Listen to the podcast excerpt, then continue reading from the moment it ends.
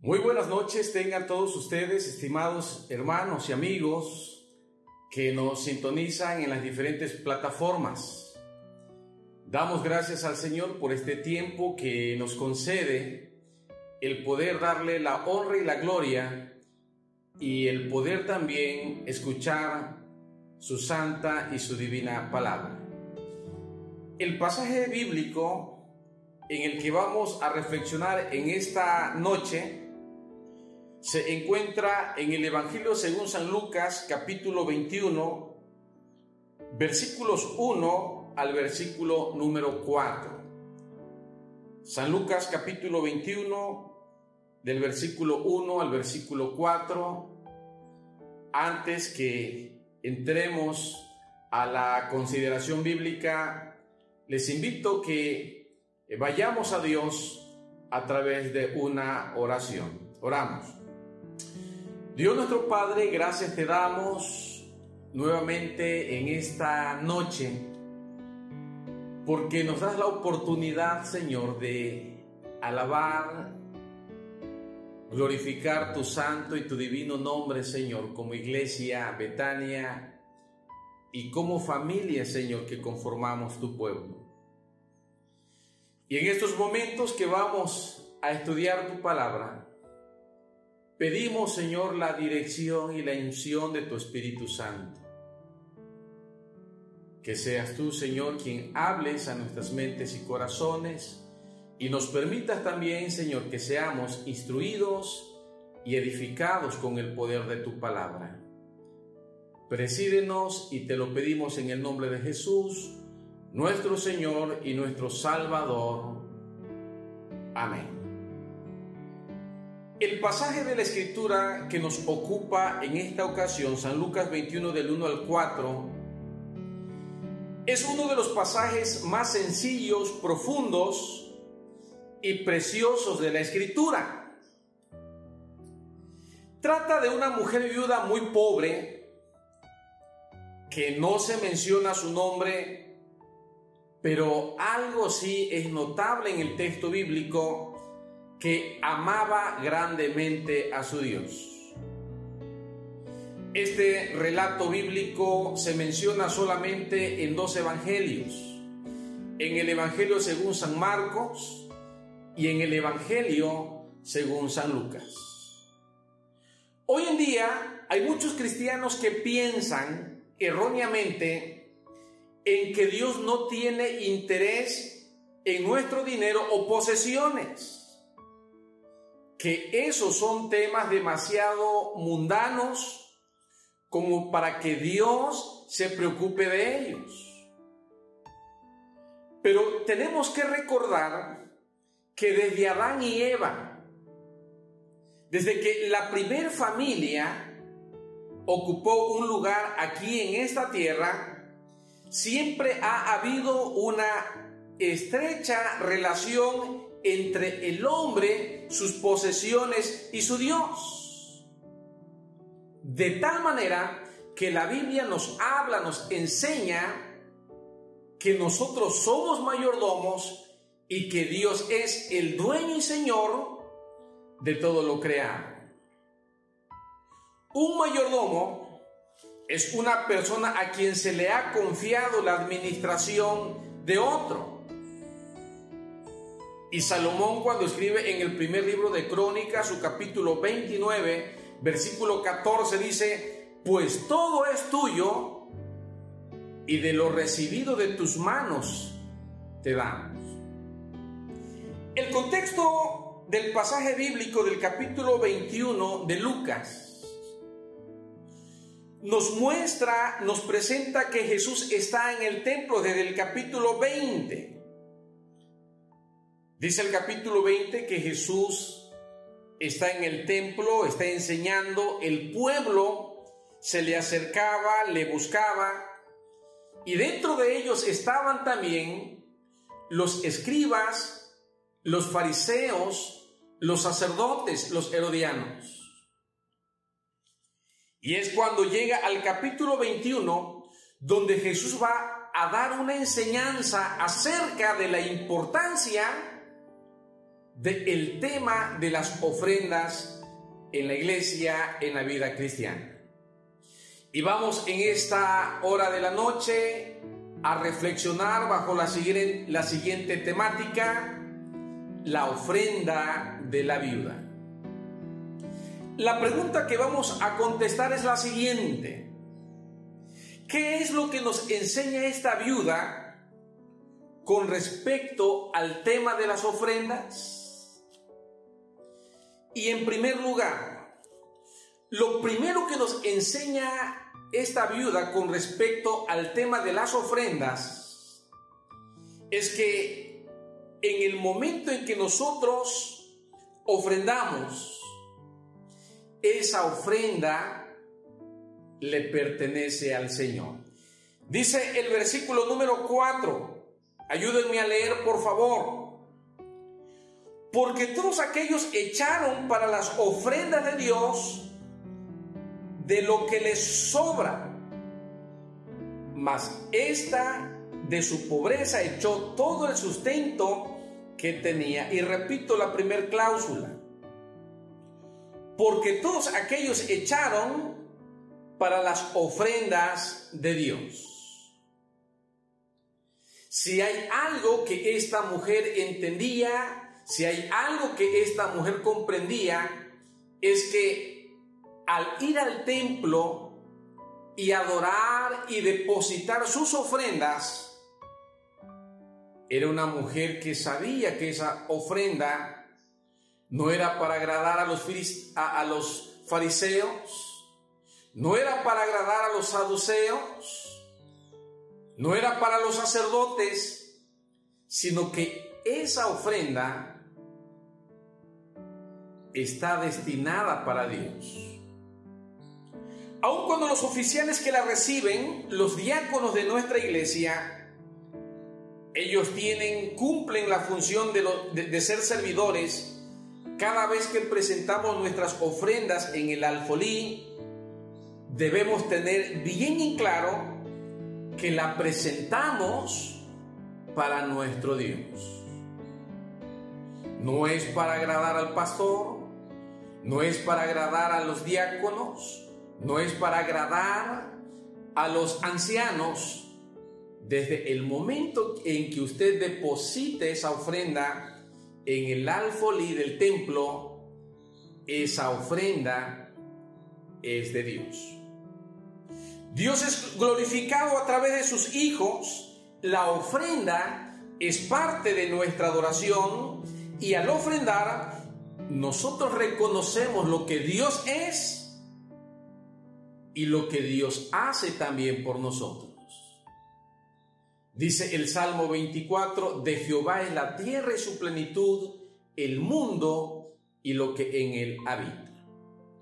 Número 2.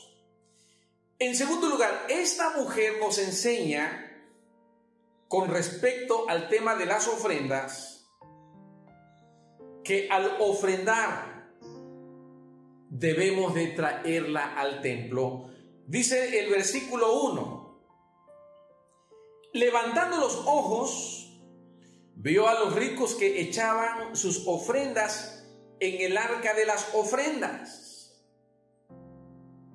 Esta mujer viuda sabía, conocía que allí en el templo de Jerusalén había un lugar asignado para las ofrendas y según los historiadores, los comentaristas, el lugar de las ofrendas estaba en un lugar llamado el patio de las mujeres, en donde se encontraban 13 recipientes, 13 receptáculos donde el pueblo iba a acercarse ahí y a depositar sus ofrendas. Los recipientes tenían formas de trompeta que consistían en ser anchas en el fondo y en la parte superior alargadas y angostas. Y allí que nadie podía meter la mano allí para poder sacar lo que allí se había depositado. Esta mujer viuda nos habla, nos enseña que la ofrenda debe de ser personal, la ofrenda debe de ser voluntaria, la ofrenda debe de ser como la hemos propuesto en nuestro corazón. El versículo número uno dice, levantando los ojos vio a los ricos que echaban sus ofrendas. Ahí la palabra del Señor nos habla, presenta un pronombre plural cuando dice echaban sus ofrendas. Esto indica que eran varias ofrendas que se ofrendaban por diversos motivos. Y dicen los eruditos bíblicos que allí en el templo había para ofrendar para la adquisición de la leña, para la adquisición del incienso, para la adquisición de los utensilios del templo, se ofrendaban para todo ello. Hoy en día nosotros como iglesia ofrendamos también para poder suplir las necesidades que día tras día, mes tras, mes, van surgiendo en la iglesia. El pago de agua, el pago de luz, eh, el sustento ministerial para poder sostener a los misioneros, para poder sostener a los seminaristas, para poder sostener a los pastores jubilados. Esa es la importancia por el cual nosotros también debemos de ofrendar al Señor. Número 3. Esta mujer viuda con respecto al tema de las ofrendas nos enseña que al depositar nuestras ofrendas, Dios observa, Dios ve cómo nosotros estamos ofrendando. Dice el versículo 1 y el versículo 2. Levantando los ojos, vio a los ricos que echaban sus ofrendas en el arca de las ofrendas. Vio también a una viuda muy pobre que echaba allí dos blancas. Estimado hermano y amigo, Dios no pasa por alto cuando nosotros ofrendamos. Dios mira atentamente cuando nos presentamos delante de Él y dar nuestras ofrendas y diezmos. Es un acto donde no se pasa por desapercibido y sin acepción de persona. El versículo 1 nos presenta que Jesús está sentado en algún lugar o puesto de pie, pero Él está viendo a los ricos como ellos están ofrendando.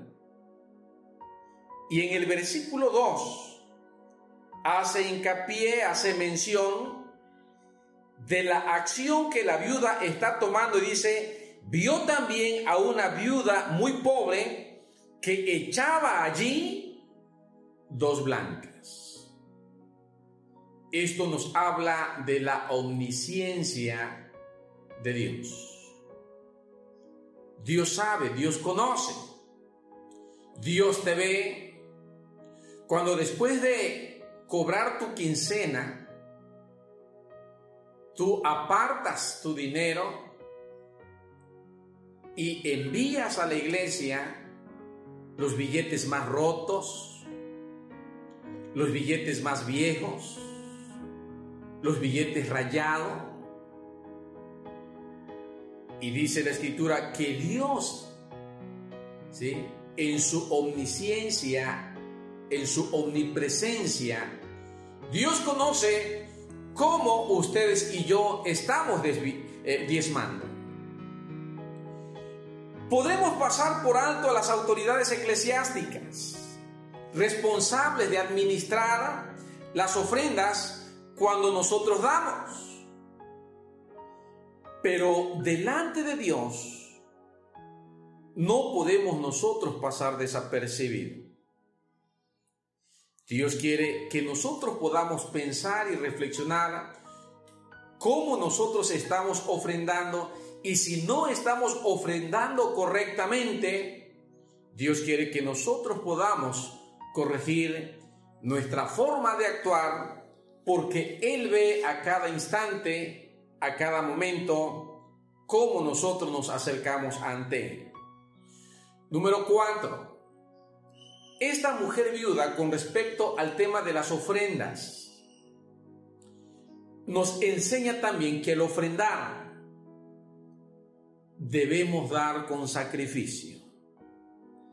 Dice el versículo número 4, porque todos aquellos echaron para las ofrendas de Dios de lo que les sobra, mas esta de su pobreza echó todo el sustento que tenía.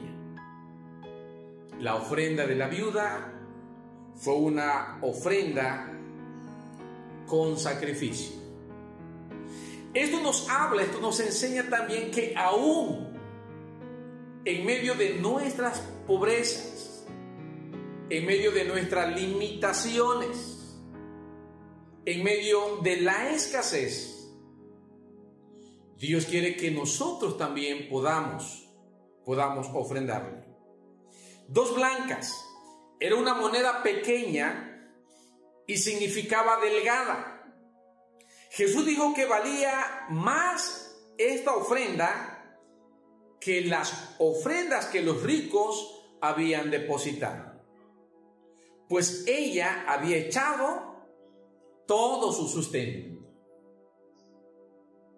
Esta mujer viuda era una mujer de fe.